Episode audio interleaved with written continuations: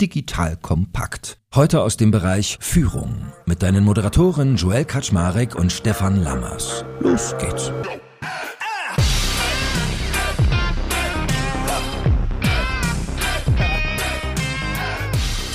Hallo Leute, mein Name ist Joel Kaczmarek. Ich bin der Geschäftsführer von Digital Compact und heute geht es um das Thema Sustainable Leadership. Jetzt denkt ihr, hä, was ist denn hier los? Sustainable, ist es jetzt wieder so ein neues Buzzword hier, wieder eine neue Leadership-Form überlegt. Ja und nein. Ihr wisst ja, mit dem lieben Stefan Lammers von SLBB rede ich immer fleißig über Leadership. Das heißt, vor allem redet er und ich darf meine Anekdoten mit einstreuen. Und heute haben wir einen weiteren Gast aus seinem Netzwerk dabei, nämlich den lieben Markus Christen. Markus ist auch Berater im Netzwerk von SLBB und wie wir so uns unterhalten haben, haben wir festgestellt, naja, Moment mal, da passieren ja gerade einige Dinge in Sachen CO2-Neutralität, Umwelt, Klima, also vermutlich eine der größten Umstellungen, die es in Leadership-Betrachtungsweisen gibt, ist gerade das Thema Umwelt neben dem Faktor Digitalisierung. Und Stefan berichtete mir, dass es bei ihm einfach so ist, dass ganz oft dieser gigantische Change-Prozess, der sich mit dem Thema Sustainability, aber auch Regeneration, also wir werden quasi über Sustainable and Regenerative Leadership sprechen, bei ihm aktuell ein Thema ist. In der heutigen Folge nimmst du also mit, was sind denn eigentlich so die Treiber für diese Form des Changes und welche Ziele verbinden sich damit? Was nehmen Stefan und Markus am Markt so wahr und wie kann dann eigentlich so ein Change Management als Toolbox aussehen, wenn man diesem doch echt komplizierten, schwierigen, vielschichtigen und herausfordernden Thema begegnen will? So, that being said, ihr beiden, schön, dass ihr da seid. Ja, vielen Dank, Joel. Hallo, Joel. Klasse hier zu sein und auch schön mal wieder so in so einer Dreierrunde mit drei Professionals am Start. Großartig. Sehr gut. Da die Hörerinnen und Hörer den guten Stefan schon einigermaßen kennen, Markus, sag doch mal einen kurzen Halbsatz zu dir. Was treibst denn du im Netzwerk von SLBB so? Also ich bin genau wie Stefan Coach und Leadership-Experte und berate Change-Vorhaben und darin ist mein Schwerpunkt das Thema die Transformation in die Nachhaltigkeit. Also das Thema Sustainable Leadership und Regenerative Leadership. Daran begleite ich Führungsteams, daran coache ich Executives und bilde auch junge Führungskräfte aus und nehme das mit in die Führungskräfteausbildung rein. Cool. Und Stefan, jetzt mach mal hier ein bisschen Big Picture wirklich von der Front. Gefühlt redet ja jeder gerade über Klimakrise, was dort alles passiert, 1,5 Grad Ziel, was schaffen wir, was schaffen wir nicht, etc., etc., etc. Was mich aber mal interessieren würde, ist, wie sehen denn diese Debatten in den Fluren von Unternehmen aus? Das heißt, auf den Chef- und Chefinnen-Etagen der Republik, die du ja von innen siehst und wo du mit den Leuten hautnah arbeitest, beschäftigt das viele? Und wenn ja, wie ist so die Grundstimmung? Ja, auf ganz unterschiedliche Art und Weise beschäftigt das die Leute. Also vielfach getrieben natürlich durch Gesetzesänderungen. Da kann Markus sicherlich gleich noch viel mehr zu sagen, als ich das kann, äh, die anstehen. Wir wissen gerade, gibt es wieder viel Auseinandersetzung in Glasgow beispielsweise über das Thema, wie es zukünftig weitergeht. Und das hat natürlich auch Impact für die Firmen. Aber vielfach von oben nach unten, sage ich jetzt mal. Also die Firmenleitung erkennt, dass ich etwas tun muss. Gleichzeitig gibt es aber auch natürlich immer mehr Menschen an sich, die sich aufgerufen fühlen und das Thema Klima für sich als wichtig erachten. Und da passiert natürlich auch so in den Fluren, dass dann und wann mal, dass die Leute loslegen und irgendetwas machen und dann vielleicht sogar abgewertet werden dafür. Teilweise werden sie gefeiert, dass sie irgendetwas bewegen. Also es ist sehr, sehr unterschiedlich im Moment und es gibt dann natürlich noch viel weniger als bei der Digitalisierung, wo es für viele einfach die Notwendigkeit vom tagtäglichen Erleben herkommt gibt es noch keine richtige Form, wo das eigentlich hingeht und was Unternehmen da so machen. Also insofern ist das im Moment noch sehr ambivalent, was ich wahrnehme. Aber die ersten bewegen sich und das ist wichtig. Gut, fangen wir mal an. Jeder Change beginnt ja irgendwo mit einem Auslöser. Entweder einem Anreiz oder einem Zwang, könnte man sagen. Markus, führ uns doch mal so durch. Was sind denn so die typischen Treiber, die eigentlich gerade zu dieser Sustainability- und Umweltbewegung führen? Also es gibt an sich einen ganzen Strauß und wie es an sich bei Change-Vorhaben an sich immer der Fall ist, gibt es halt Push- und Pull-Faktoren das ganze Thema, also die Notwendigkeit und ein kleiner Markt, der im Entstehen ist, das gibt es natürlich schon seit den 70er Jahren, dass die Menschen dort irgendwie einzahlen. Dazu hat ja auch ein Deutscher gerade den Nobelpreis gekriegt in der Klimaforschung. Das ist irgendwie seit den 70ern irgendwie klar, dass die Menschheit da Einfluss nimmt und was getan werden muss. Aber jetzt mit dieser Awareness, die auftaucht und der Gesetzgebung, die jetzt dahinter zieht, gibt es an sich einen ganzen Strauß von Push- und Pull-Faktoren. Also ich komme mal zu beiden, denn die Pull-Faktoren, das ist natürlich das Ganze, was da an Markt jetzt entsteht steht in der Klimatransformation. Wenn unsere Energie jetzt elektrisch erzeugt werden soll, im Beispiel Elektromobilität und so weiter, entstehen ja gigantische Energiebedarfe und dafür braucht es dann halt die nötige Technologie beispielsweise. Das heißt, da entstehen Märkte und da gibt es auch die Möglichkeit, andere Länder, sage ich mal, zu inspirieren und zu unterstützen und die Technologie da auch zur Verfügung zu stellen. So, auf der anderen Seite gibt es einen Haufen Push-Faktoren. Also das heißt, jetzt bei dem European Green Deal wird jetzt, sage ich mal, ernst gemacht. Also ich würde jetzt wirklich sagen, wer das verfolgt hat, der würde jetzt sagen, bam weil ab 2023 kommt das Corporate Sustainability Reporting Directive sozusagen greift und das heißt, alle Firmen ab 250 Mitarbeitenden oder einer etwas größeren Bilanzierungssumme sind jetzt dazu verpflichtet, dort zu berichten und zwar Nachhaltigkeitsstrategie sich zu setzen, Nachhaltigkeitsziele und sukzessive darauf halt zuzugehen und die Maßnahmen auch auszuweisen. Da wird dann auch reingeschaut in die Lieferkette um zu schauen, wie sind denn eigentlich die Zulieferer? Gehen die in Richtung CO2-Neutralität? Gehen die in Richtung zirkuläre Wirtschaftsform? Schützen die das Klima, die Umwelt, das Wasser und so weiter, die Biodiversität?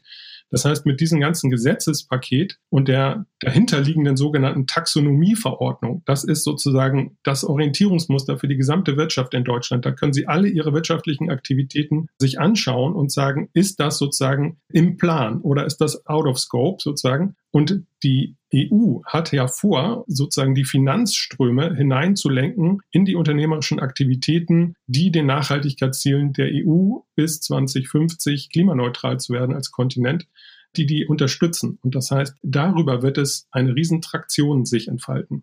Stefan, was Markus gerade beschreibt, was nimmst denn du wahr? Ist es wirklich mehr so dieser ganze Faktor Push, also der Gesetzesdruck, den ich habe, oder fühlen sich viele auch intrinsisch dazu motiviert, also im Sinne von diesem Pull, ich kann Purpose mit verknüpfen, ich kann Verantwortung spüren, ich kann mir auch Chancen erarbeiten, dass man aus dem Grund viel eher in diesen Change geht?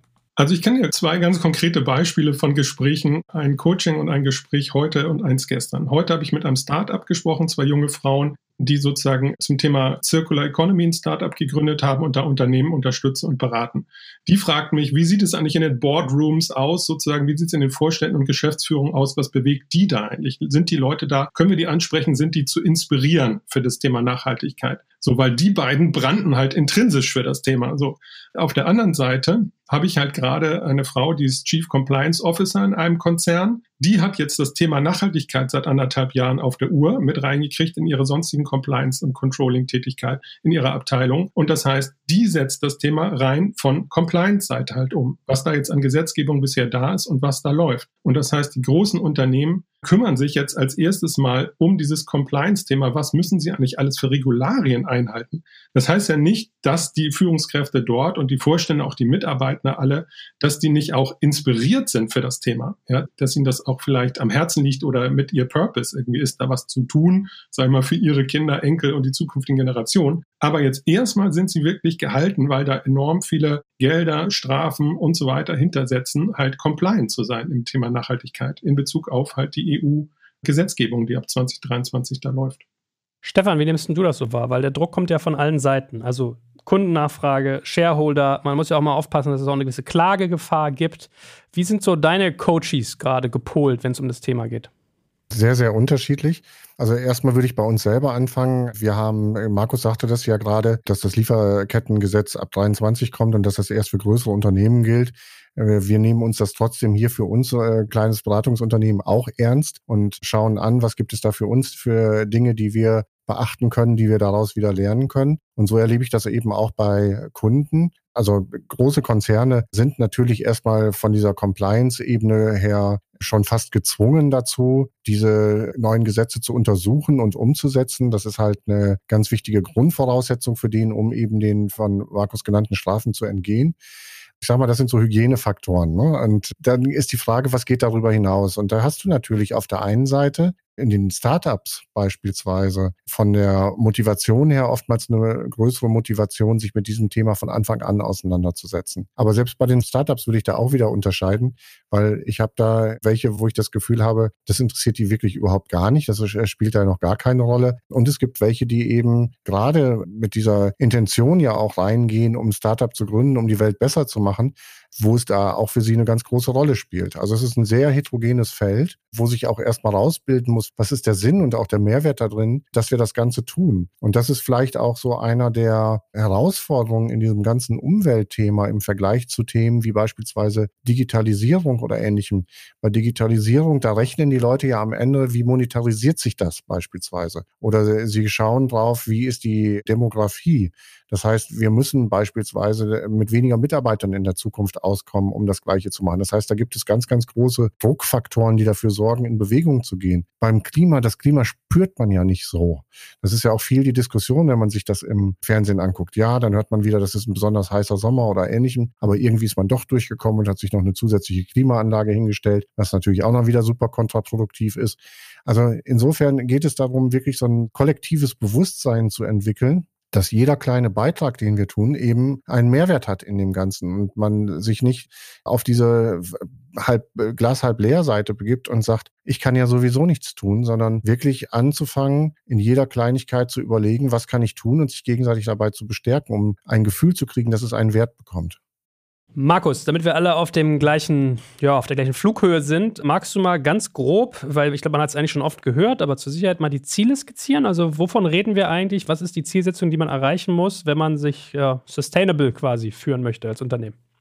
Also die Zielrichtung das Thema Nachhaltigkeit ist ja erstmal ein großer Regenschirmbegriff. Und darunter gibt es einen ganzen Haufen von Zielen, wenn wir zum Beispiel an die Sustainable Development Goals denken, also die Ziele für nachhaltige Entwicklung. Das ist ja nicht nur der Klimawandel, das ist halt Diversität, das ist die Bekämpfung von Hunger weltweit, die Bekämpfung von Ungleichheit weltweit, das heißt gerechte Bildung, dann auch, sag ich mal, Diversity, der Schutz von Lebewesen an Land, der Schutz von Lebewesen im Wasser und so weiter. Das ist erstmal ein ganzer Blumenstrauß, wenn wir überhaupt über das Thema Sustainability reden. Allen voran greift aber jetzt erstmal durch die EU vorgegeben und in Deutschland nochmal speziell, das haben wir ja alle mitgekriegt, die Verschärfung des deutschen Klimaschutzgesetzes, was wir alle ja wissen, dass es nochmal über die Gesetzgebung kam, über die Richter kam, dass dann die deutsche Politik danach bessern musste. Das heißt, da kommt jetzt erstmal am meisten Zug drauf auf das ganze Thema Klima. Und dann guckt sich die EU verschiedene Branchen an. Das heißt, die gehen jetzt erstmal ran an das Thema Finanzen, also Finanzinstitute, Finanzmarktteilnehmer wie die praktisch ihre Gelder bewerten müssen. Am Anfang steht ja erstmal immer praktisch den Status quo aufzunehmen. Wo gehen eigentlich unsere Gelder rein? Zum Beispiel bei einem Versicherungsunternehmen, wo wir tätig sind, da prüfen die jetzt sehr genau, was versichern wir eigentlich. Ne? Zum Beispiel versichern wir auch die Kohlewirtschaft. Und da haben diese jetzt in ihrer Strategie sich ganz klar vorgenommen, da Schritt für Schritt auszusteigen aus der Versicherung dieser Wirtschaft. Also die West-Strategien an der Stelle, weil das ansonsten zukünftig Risiken in ihrem Portfolio sind. Sozusagen Bad Bank erinnern wir, ne? Also faule Kredite. Das sind Risiken, die sie dann liegen haben. Und davon wollen die halt weg. Und gleichzeitig investieren sie zum Beispiel dann ganz gezielt in ihre Strategie, lenken die ihre Versicherungsportfolio dann um in die Versicherung von sauberen Technologien, Offshore-Windparks und so weiter und so fort.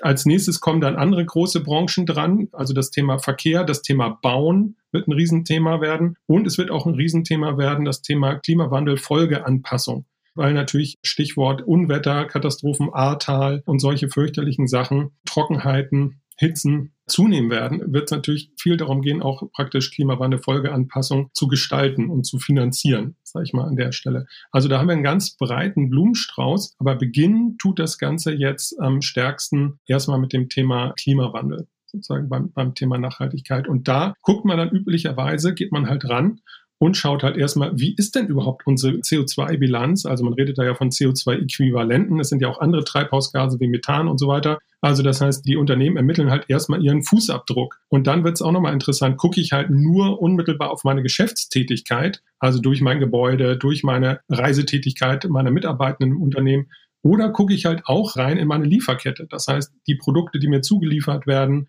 also am Beispiel auch, ne, wenn wir hier digital unterwegs sind, wie viel CO2 erzeugt hier unsere Session?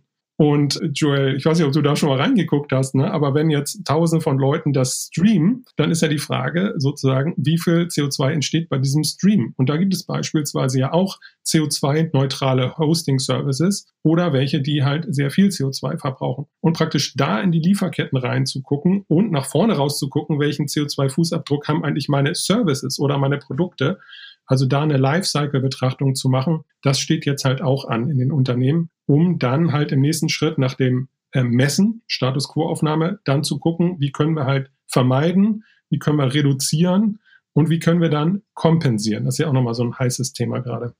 Stefan, lass uns doch davon jetzt ausgehend nochmal die Wahrnehmung am Markt ein Stück weit erarbeiten. Also du hast ja schon einiges dazu gesagt und machen wir uns nichts vor, wann immer Change ansteht, besonders wenn er mit solchem Druck kommt, also nicht nur wirtschaftlichem Druck, sondern auch gesetzgeberischem Druck, Kundennachfragedruck und so weiter und so fort, dann wird ja bei den Menschen in der Regel Angst getriggert. So, und Angst macht ja entweder immer Flucht oder Stillstand, kennt man ja. Und was ich dich gerne mal fragen würde oder wo mich deine Perspektive interessieren würde, ist diese Ambivalenzen, die sich eigentlich damit auch verbinden. Was siehst du, wie Führungskräfte damit umgehen und was kannst du ihnen als Werkzeug an die Hand geben? Ihr Lieben, hier ist Joel von Digital Kompakt und heute ein Tipp für all euch digital affine Eltern. Wer mich kennt, weiß ja, dass ich mich für Hörinhalte begeistere, gerade auch für Kinder. Aber bei mir ist es teilweise so, dass ich im Büro Musik mit Spotify hören will und kann das aber nicht, weil meine Kids zu Hause auf dem iPad gerade ein Hörspiel mit meinem Account streamen. Oder man ist selbst zu Hause und hat vielleicht gerade nicht so richtig Lust, sein Handy herzugeben. Und über zerkratzte CDs als Alternative muss man ja gar nicht erst reden, das ist ja gelegen gesagt Schmodder. So, und wenn du all das auch kennst, habe ich jetzt ein Produkt für dich, nämlich unseren Partner, die Tiger Box Touch.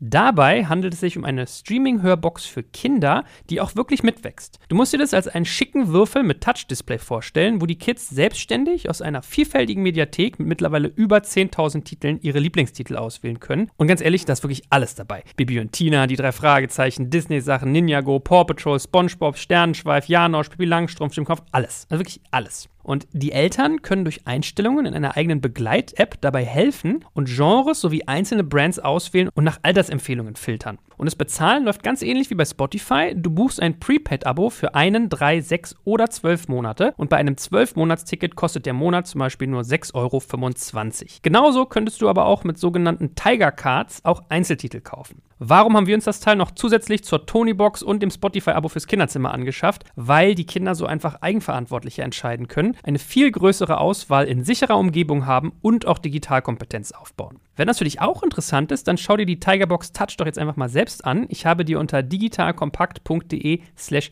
Tiger eine Weiterleitung eingerichtet. Und natürlich finde ich das auch in den Show Notes und alle Sponsoren findest du immer auch auf unserer Sponsorenseite unter digitalkompakt.de slash Sponsoren.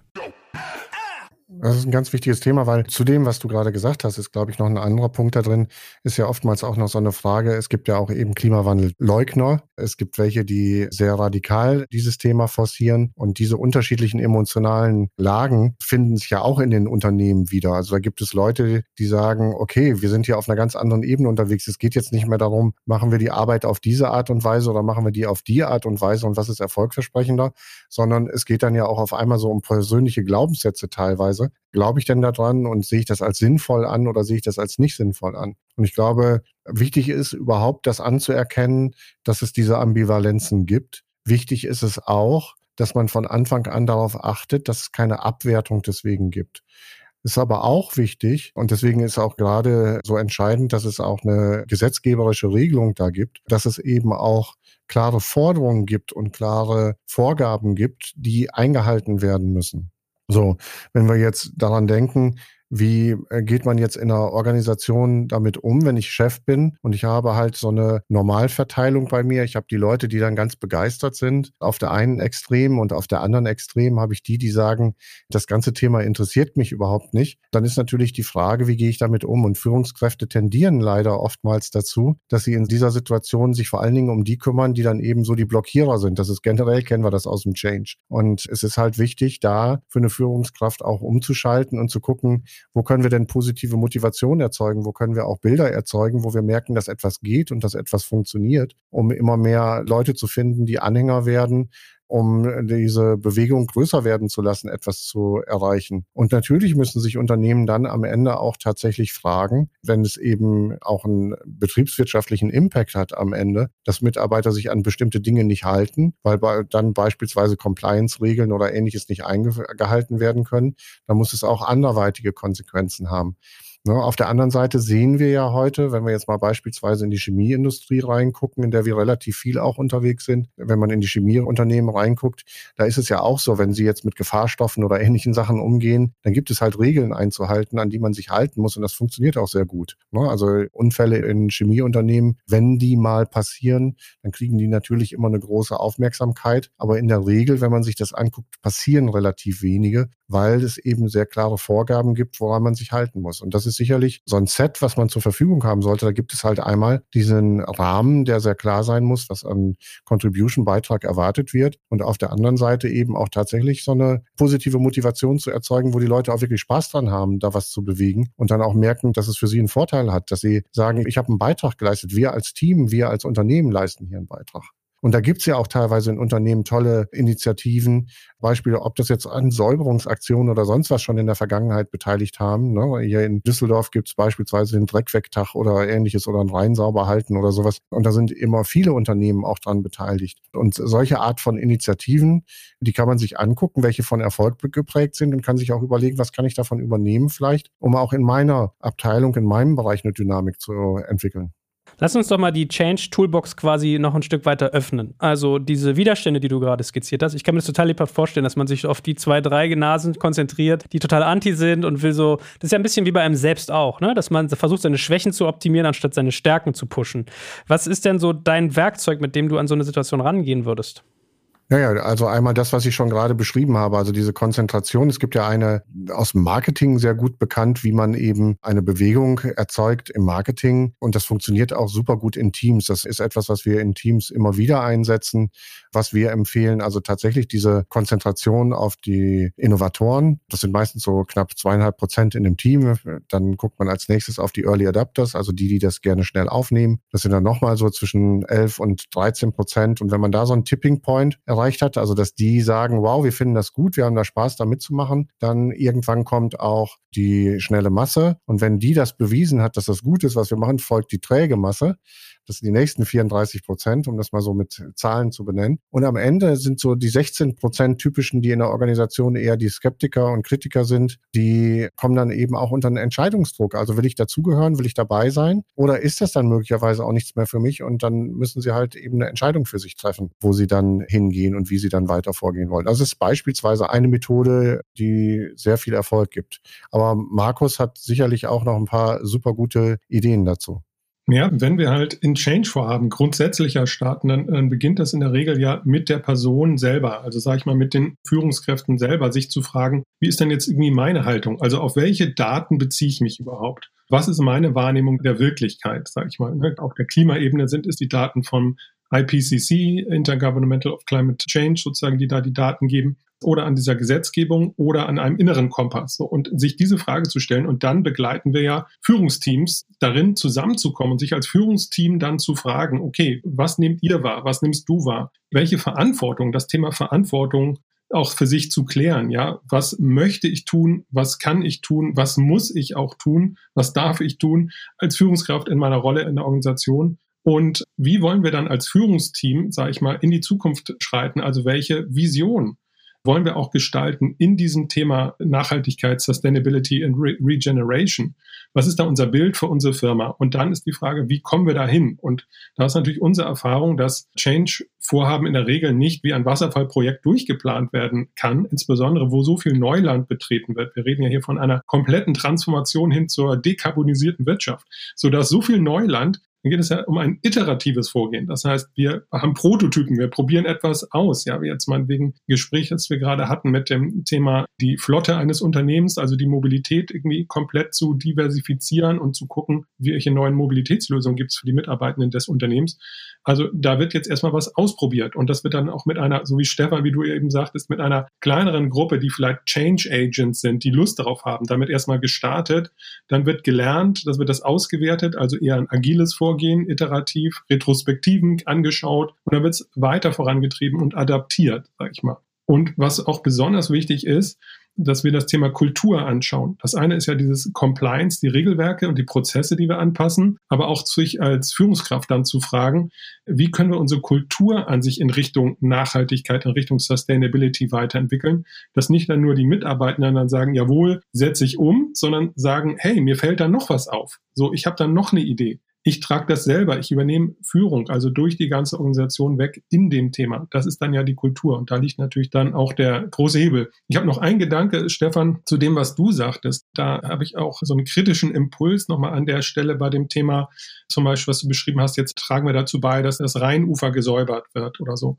Gestern hatten wir nämlich gerade einen Leadership Workshop, wir beide zusammen, und da haben wir darüber geredet, what brought you here won't get you there. So, und letztlich gab es ja solche Aktionen auch viel. Das hat uns ja auch dazu gebracht, dass wir unsere Umwelt hier nicht völlig vernichtet haben und zum Beispiel die gute Umweltgesetzgebung haben, die wir in Deutschland haben. Aber it won't get us there, sozusagen. Also es geht jetzt um den nächsten Schritt, sozusagen, um das nächste Level, also um das nächste große Ding, was jetzt geliefert werden muss, was wir jetzt gestalten werden muss, was wirklich nochmal einen Impact auf einer ganz anderen Ebene halt hat. Da bin ich völlig dabei und unterstütze es. Äh, mir geht es darum, wirklich auch zu gucken, wenn man das initiiert, was sind denn Pattern, was sind Muster, die wir aus anderen Aktionen kennen, die Erfolg gegeben haben? Was sind auch Leute vielleicht, die in solchen Aktionen contributed haben, die, die dabei waren wirklich? Und wie kann man die jetzt nutzen, um auf dieses nächste Level, wo du gerade von sprichst, Markus, zu kommen? Und das finde ich einfach einen ganz wichtigen Punkt. Mir fällt gerade ein, äh, während du das erzählst, nochmal von einem Kunden aus dem Coaching, beziehungsweise er hat letztens in unserem Digital Leader Programm gesagt, dass die jetzt beispielsweise bei sich, das ist ein Geschäftsführer von einem Unternehmen, dass sie bei sich nur noch Unternehmen sponsern, die Möglichkeit geben, dass sie Veranstaltungen machen, die sowohl online als auch in Präsenz betrachtet werden können. Warum? Weil sie sagen, es muss nicht sein, dass jeder weltweit um die Welt fliegt, um an einer Konferenz teilzunehmen, sondern wir können eben auch vieles online machen und da ist der negative Footprint online einfach viel, viel geringer, als wenn jemand ins Flugzeug steigen muss oder auch selbst wenn jemand in den Zug oder ins Auto steigen muss. Und insofern eine Entscheidung, die die getroffen haben, die ich ganz großartig finde, wo sie sagen, einfach jede Konferenz, die heute ist, sollte sowohl die Möglichkeit haben, in Präsenz teilzunehmen, aber auch online. Finde ich klasse. Gleichzeitig auch beispielsweise, dass er sagte, ich fliege nicht mehr für ein Zwei-Stunden-Meeting oder ähnliches zu einer anderen Stadt. Ich lasse das. Auch das können wir online machen. Und ich glaube, das sind Initiativen einfach, wo wir einfach auch aus dieser Zeit super lernen können, jetzt mit Corona, wie viel online funktioniert hat. Und wenn wir es wirklich schaffen, dadurch Reiseaufwände und vor allen Dingen eben auch die negativen Auswirkungen auf das Klima damit zu beschränken, dann ist das einfach großartig. Ich muss gerade daran denken, ich hatte vor kurzem den Chef der D-School hier. Ich weiß nicht, ob ihr die kennt, die School of Design Thinking in Potsdam am Hasso-Plattner-Institut. Die haben sich so einen Roboter gekauft, wie bei Sheldon Cooper bei Big Bang Theory. Kennt ihr den? Wo so ein iPad auf so einer Stange auf Rollen auf so einem Segway fährt und auf dem iPad ist dann so dein Video und dann kann er quasi durch die Räume gehen und sich das alles angucken, was da passiert. Von daher, vielleicht sehen wir irgendwann so Konferenzen, wo nur noch Stangenroboter rumturnen und nicht mehr die Executives, ja? Okay, ich werde das Donnerstag ja. erleben. Da hatte gerade ein Kunde mir das angekündigt. Ich bin total gespannt darauf. Und ich finde es ja, diese hybride Arbeitswelt, wir haben das teilweise bisher so gelöst, ne, dass wir Leuten ein iPad gegeben haben. Dann hatten die so unter dem Kopf, den, unter dem Arm den Kopf eines anderen Kollegen dabei und haben dann, siehst du alles, Hans Harald? Ich zeig dir nochmal hier. Als finde ich, das hat auch nochmal echt so kollegiale Unterstützung da, da angezettelt. Da wird sicherlich einiges kommen jetzt für uns, das zu gestalten als Führungskräfte. Und jetzt würde ich von euch gerne noch lernen, ihr habt ja gerade über Kultur gesprochen. Also, dass es ein Thema ist, dass man diese Denke in der Kultur verankert, weil nur dann sind die Leute eigentlich selbstwirksam, können selbst proaktiv Probleme sehen, können ja, quasi sich verantwortlich fühlen, ne? also ein Gefühl von Verantwortung. Und wenn du jetzt gerade sagst, Stefan, du guckst immer nach Pattern, da würde mich mal interessieren, welche Kulturbildungsmaßnahmen hast du denn an anderer Stelle gesehen, also vielleicht bei digitaler Transformation zum Beispiel, die man jetzt übertragen könnte? Das heißt, wie kriege ich eine Kultur so gedreht, dass jeder sich dort verantwortlich fühlt, auf dieses Thema mit einzuzahlen? Ihr Lieben, hier ist Joel von Digital Kompakt und es gibt im Leben von Unternehmern und Unternehmerinnen ein paar Dinge, die nicht unbedingt Spaß machen, aber wichtig sind. Und eines dieser Dinge ist für viele sicher das Thema Buchhaltung. Uns raubt die Buchhaltung schon lange nicht mehr den letzten Nerv, weil wir mit unserem Partner Zefdesk ein super Tool dafür einsetzen. Pass auf, Zefdesk ist eine Buchhaltungssoftware für Selbstständige und KMUs, mit der du buchhalterisch zur Topkraft wirst. Du kannst Angebote, Rechnungen, Gutschriften schreiben, Belege erfassen, deine Einnahmenüberschussrechnung oder auch Gewinn- und Verlustrechnung erstellen und vieles mehr. Ich habe jetzt schon drei Buchhaltungstools durchgetestet und wir finden Zefdesk mit Abstand am besten. Für uns waren zwei der Entscheidungstreiber die wirklich gute Benutzeroberfläche und die Möglichkeit zu wiederkehrenden Rechnungen und ich bin mir sicher, dass du in den zahlreichen Features auch etwas für dich findest. Und Zefdesk macht dir dazu ein unmoralisches Angebot. Mit dem Code DK100, DK100 erhältst du 100% auf die ersten drei Monate. Dazu gehst du einfach auf die Weiterleitung digitalkompakt.de slash Buchhaltung und natürlich verlinke ich das auch in den Show Notes und alle Sponsoren findest du immer auch auf unserer Sponsoren Seite unter digitalkompakt.de/slash Sponsoren. Bei der digitalen Welt ist jetzt die eine Frage, aber wenn wir jetzt mal einfach angucken, was sich ein Unternehmen verändert hat.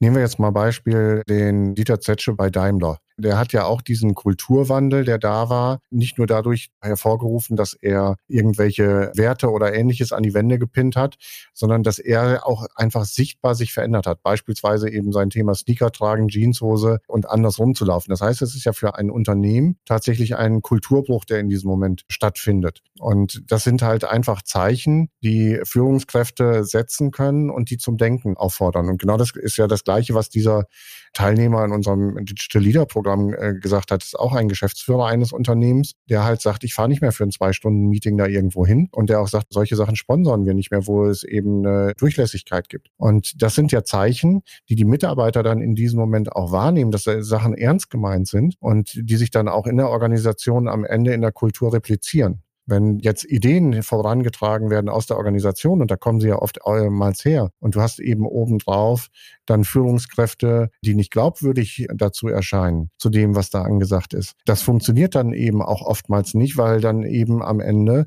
auch das sich wieder auf die Kultur repliziert und die Mitarbeiter sich dann fragen, naja, worauf setze ich denn jetzt? Dass sich tatsächlich etwas verändert? Oder setze ich darauf, dass das, was ich da sehe, dass die Führungskraft sich ja immer noch verhält wie früher, dass sich das am Ende durchsetzt? Durchsetzt. Also was soll ich denn jetzt tun? Und das hemmt natürlich immens diese Veränderungsbereitschaft innerer. Wie ist es mit Incentives? Also am Ende des Tages hat man ja ganz oft die Situation, dass ich in einem Unternehmen quasi ein Ziel ausgebe, aber ich incentiviere es gar nicht richtig. Das heißt, ich schaffe eigentlich keine Anreize, sondern im Gegenteil, manchmal ist man, wenn man auf alten Anreizsystemen ist, sogar eher bestraft, wenn ich dann solchen Zielrichtungen folge. Und das frage ich mich gerade, wie incentiviere ich nachhaltiges Verhalten oder auch regeneratives Verhalten im Unternehmenskomplex? Also da sehen wir jetzt auch schon einige Sachen und da gibt es schon Best Practices, die man sich abgucken kann als Führungskraft an der Stelle. Also beispielsweise bei einem unserer Unternehmen, die wir begleiten, da haben die Vorstände in ihrer Diskussion über die Nachhaltigkeitsstrategie, die sie entwickelt haben, die dann wieder im Nachhaltigkeitsbericht reported ist, haben sich halt selber verzielt auf bestimmte Nachhaltigkeitsvorhaben. Und das heißt, da ist dann auch die Aufgabe, diese Verzielung in ihren Vorstandsbereichen halt runterzubrechen. Und da ist da wirklich, da betreten die halt gerade Neuland. Ich finde es ganz interessant, weil uns begegnen dann auch Führungskräfte auf anderen Ebenen des Unternehmens in den Sachen, die wir machen, in den Coachings, die wir machen. Und da ist erstmal so, es gibt bestimmte aus der Compliance heraus bestimmte Sachen, die dann einhalten müssen. Aber ansonsten ist es ein Lernfeld. Und da wird dann in dem Gespräch halt, dann ist, sitzt meinetwegen die Führungskraft Führungskraft, der Abteilungsleiter mit dem Teamleiter zusammen und sagt, hey, so, lass doch mal auf unseren Bereich gucken und überlegen, was sind denn, wenn wir in unsere Nachhaltigkeitsstrategie des Unternehmens reingucken, was sind denn in unserem Bereich Sinnvolles heruntergebrochen oder auch andere Ideen, die wir haben, um Nachhaltigkeit und auch erstmal, was meinen wir damit eigentlich, um halt diese Aspekte von Nachhaltigkeit und Regeneration halt reinzubringen in unsere Führungstätigkeit und auch in unsere Produkt- oder Services, die wir erstellen. Das andere sind natürlich solche Sachen, wie zum Beispiel, ich sage mal immer, die Leute dabei zu erwischen, wenn sie Gutes tun. Also beispielsweise ein Bereichsleiter hat mir erzählt, dass eine andere Führungskraft bei Ihnen im Unternehmen jetzt den Dienstwagen zurückgegeben hat und gesagt hat, das ist für mich überhaupt gar keine zeitgemäße Option mehr. Ich will eine andere Mobilitätslösung angeboten kriegen von meinem Unternehmen. Und das ist natürlich ein Präzedenzfall dann. Und Präzedenzfälle sind immer von besonderer Bedeutung für Kulturveränderung, dann halt einen Scheinwerfer drauf zu leiten und das irgendwie publik machen, dass Leute drüber reden. Und ein gängiges Mittel in Change-Vorhaben sind ja zum Beispiel auch sogenannte, häufig genannte Spot-on Awards. Ne? Das heißt, da gibt es auch noch vielleicht ein kleines Budget und dann kriegen die beste Idee, die besten kleinen Teams oder äh, Initiativen, kriegen auch einen kleinen Goodie sag ich mal, und werden dann hervorgehoben. Ja, dann gibt es im Intranet dann irgendwie Spot-on Award, Sessions und so weiter und dann wird das gepusht. Zusätzlich zu dem, Stefan, was du ja gerade sagtest, ne, dass man dann halt auf der anderen Seite auch das Verhalten, was man nicht mehr sehen will, ebenfalls auch nochmal deutlich herausstellt und sagt, das ist jetzt nicht mehr das, was hier gefragt ist, sag ich mal. Also das ist vielleicht auch nochmal, ich möchte es nochmal aufgreifen, weil Alex Lasky hat dazu einen äh, super schönen TED-Talk über dieses Thema Verhaltensänderung. Die haben damals untersucht halt das Thema Energieversorgerwechsel, wann findet der statt und wie spart man am meisten Energie ein. Und da hat man äh, unter anderem eine ausgewählte Zielgruppe hat man zugeschickt, ihr seid die, diejenigen, die am meisten Energie verbrauchen. Ne, so, was passiert jetzt? Wir verbrauchen jetzt weniger Energie. Der anderen Zielgruppe haben sie geschickt, ihr seid die Gewinner, ihr verbraucht am wenigsten Energie. Verbrauchen die jetzt noch weniger Energie? Und dann war eine Zielgruppe, die dein Nachbar verbraucht weniger Energie als du. Und sofort mit diesem Wettbewerbsgedanken war am Ende mit, mit weitem Abstand das, was am meisten zu der Verhaltensänderung geführt hat. Ne? Also dieser Vergleich mit anderen. Und insofern sind so Incentivierung und dieses Spot-on, dieses Rausstellen von bestimmten Aktionen und sie feiern auch ganz, ganz wichtig, weil jeder möchte gerne gefeiert werden und das schafft natürlich auch eine Motivation wieder für andere damit zu machen. Ja, das Beispiel kenne ich auch. Ne? Dann, ich glaube, in Australien haben sie es sogar wirklich gemacht, dass ein Energieversorger mit auf die Rechnung geschrieben hat und dann, weiß ich nicht, 20, 25 Prozent Verbrauchsreduktion hatte. Aber gut, anyway, vielleicht so, auch wenn es mal ein bisschen undankbar ist, könnt ihr beide vielleicht nochmal so eure Top 3 Tools nennen in Sachen Change-Prozess managen? Also mal unabhängig jetzt von Umwelt gesprochen, was sind so die drei wichtigsten Faktoren? Wir hatten jetzt schon, wie man Widerstände überwindet, wie wir Haltung fördern, wie wir quasi auch den Kulturgedanken befördern können. Aber was sind sonst so eure Top drei? Also ich sage mal, erstmal ist es ja zu begreifen, dass das ein Prozess ist. So, das ist noch nicht das Tool, aber dass es ein Prozess ist, solche Veränderungen. Und das eine Organisationsveränderung selber, sage ich mal, Restrukturierung, auch die Compliance-Sachen durchzusetzen, gehen natürlich schneller, aber das andere, alles, was mit Kultur zu tun hat, da spricht man ja eher von drei bis fünf Jahren, bis da eine Kultur stabil ist. Das heißt, das als Management-Team zu begreifen, da einen langen Atem zu haben, um so einen Prozess zu gestalten. Und da dann halt auch viele Leute einzubinden. Und was wir häufig als ein Tool haben, ist ein sogenanntes Power Team oder manchmal wird das auch Sounding Board genannt. Das heißt, quer durch die Organisation Leute zusammenzuholen, die gut vernetzt sind, die ein gutes Ohr haben an der Organisation, die, die inspiriert sind, die gute Gedanken haben, aber jetzt nicht nur die Fans des Themas sind, sondern auch die es kritisch sehen, die zusammenzubringen sozusagen und da schon mal Themen vorzudiskutieren, ja, und zu überlegen und auch das neue Verhalten oder die neuen Aktivitäten oder die neuen Vorgehensweisen da schon einzuüben, zu diskutieren, zu reflektieren und dann auch unabhängig vom Management Management, sage ich mal, das als eine Einheit in der Organisation, die aus der Organisation heraus ausstrahlt auf andere, zu nutzen in einem Prozess der Veränderung.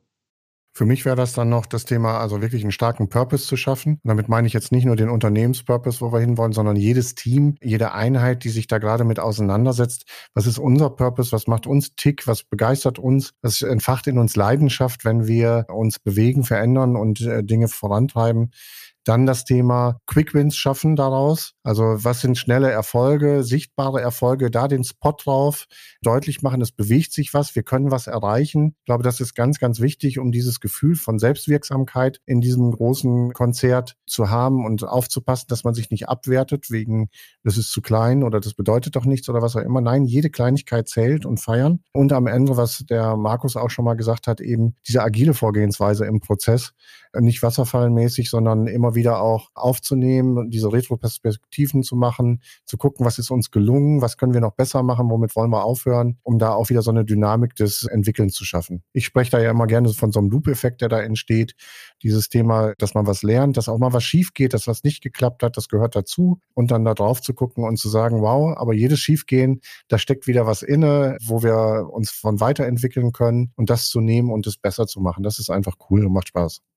Ja, und für mich steht auch im Kern nochmal ganz wichtig, für mich als Führungskraft dann, mich selbst zu reflektieren und zu fragen, wer will ich denn eigentlich sein? So, jetzt hier in meiner Rolle, in der Zeit, in der wir gerade leben, in der Organisation, in der ich arbeite, ich sehe diese Dinge und ich kann nicht die Augen verschließen vor diesen Dingen und überlege mir dann vor dem Hintergrund dieser Dinge, die ich wahrnehme und meinem Einflussbereich sozusagen, wer will ich da eigentlich sein? So, wo erlebe ich meine eigenen Grenzen? Wie will ich die gestalten? Wie will ich mich weiterentwickeln? Wenn auch dieses, was wir über Teams gesagt haben, ne, über das, was wir häufig Meisterstück nennen, sich mal zu fragen, aus der Zukunft heraus, das auch für sich selbst als Führungskraft zu machen und sagen, hey, ich in 2026 sozusagen, ich blicke mal zurück, was ist mir gelungen? Was habe ich erreicht, wenn ich jetzt aktiv und kraftvoll in diesem Thema die Transformation mit unterstützt habe zu Sustainability und Regeneration?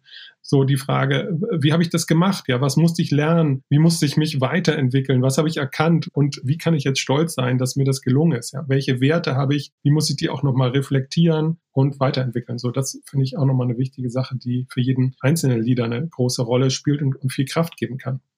Sehr schön, ihr beiden. Also, ich würde sagen, so viel mal heute als erster Impuls. Mein Verdacht sagt mir, es wird vielleicht nicht das letzte Mal sein, wie wir über das Thema reden, weil sich die Werkzeuge immer noch weiter ausschärfen und so viel tut. Also, es ist ja ein unglaubliches Tempo, was wir generell durch Digitalisierung schon haben und hier dann wahrscheinlich ähnlich. Und ja, vielen Dank. Also, wie gesagt, war für mich mal sehr erfrischend, da von der Front in Anführungsstrichen zu lernen, wie da so die Gefühlslage und die Denkensweisen sind. Und ich bin neugierig darauf, davon noch mehr zu hören. Also, in diesem Sinne, let's stay in touch, wie man so schön sagt. Super, wir freuen uns drauf. Hat viel Spaß gemacht gemacht, Joel. Sehr gerne. Joel, vielen Dank. Danke fürs Zuhören beim Digital Kompakt Podcast. Du merkst, hier ziehst du massig Wissen für dich und dein Unternehmen heraus. Wenn du mit uns noch erfolgreicher werden möchtest, abonniere uns auf den gängigen Podcast-Plattformen. Und hey, je größer wir werden, desto mehr Menschen können wir helfen. Also erzähl doch auch deinen Kolleginnen und Kollegen von uns. Bis zum nächsten Mal.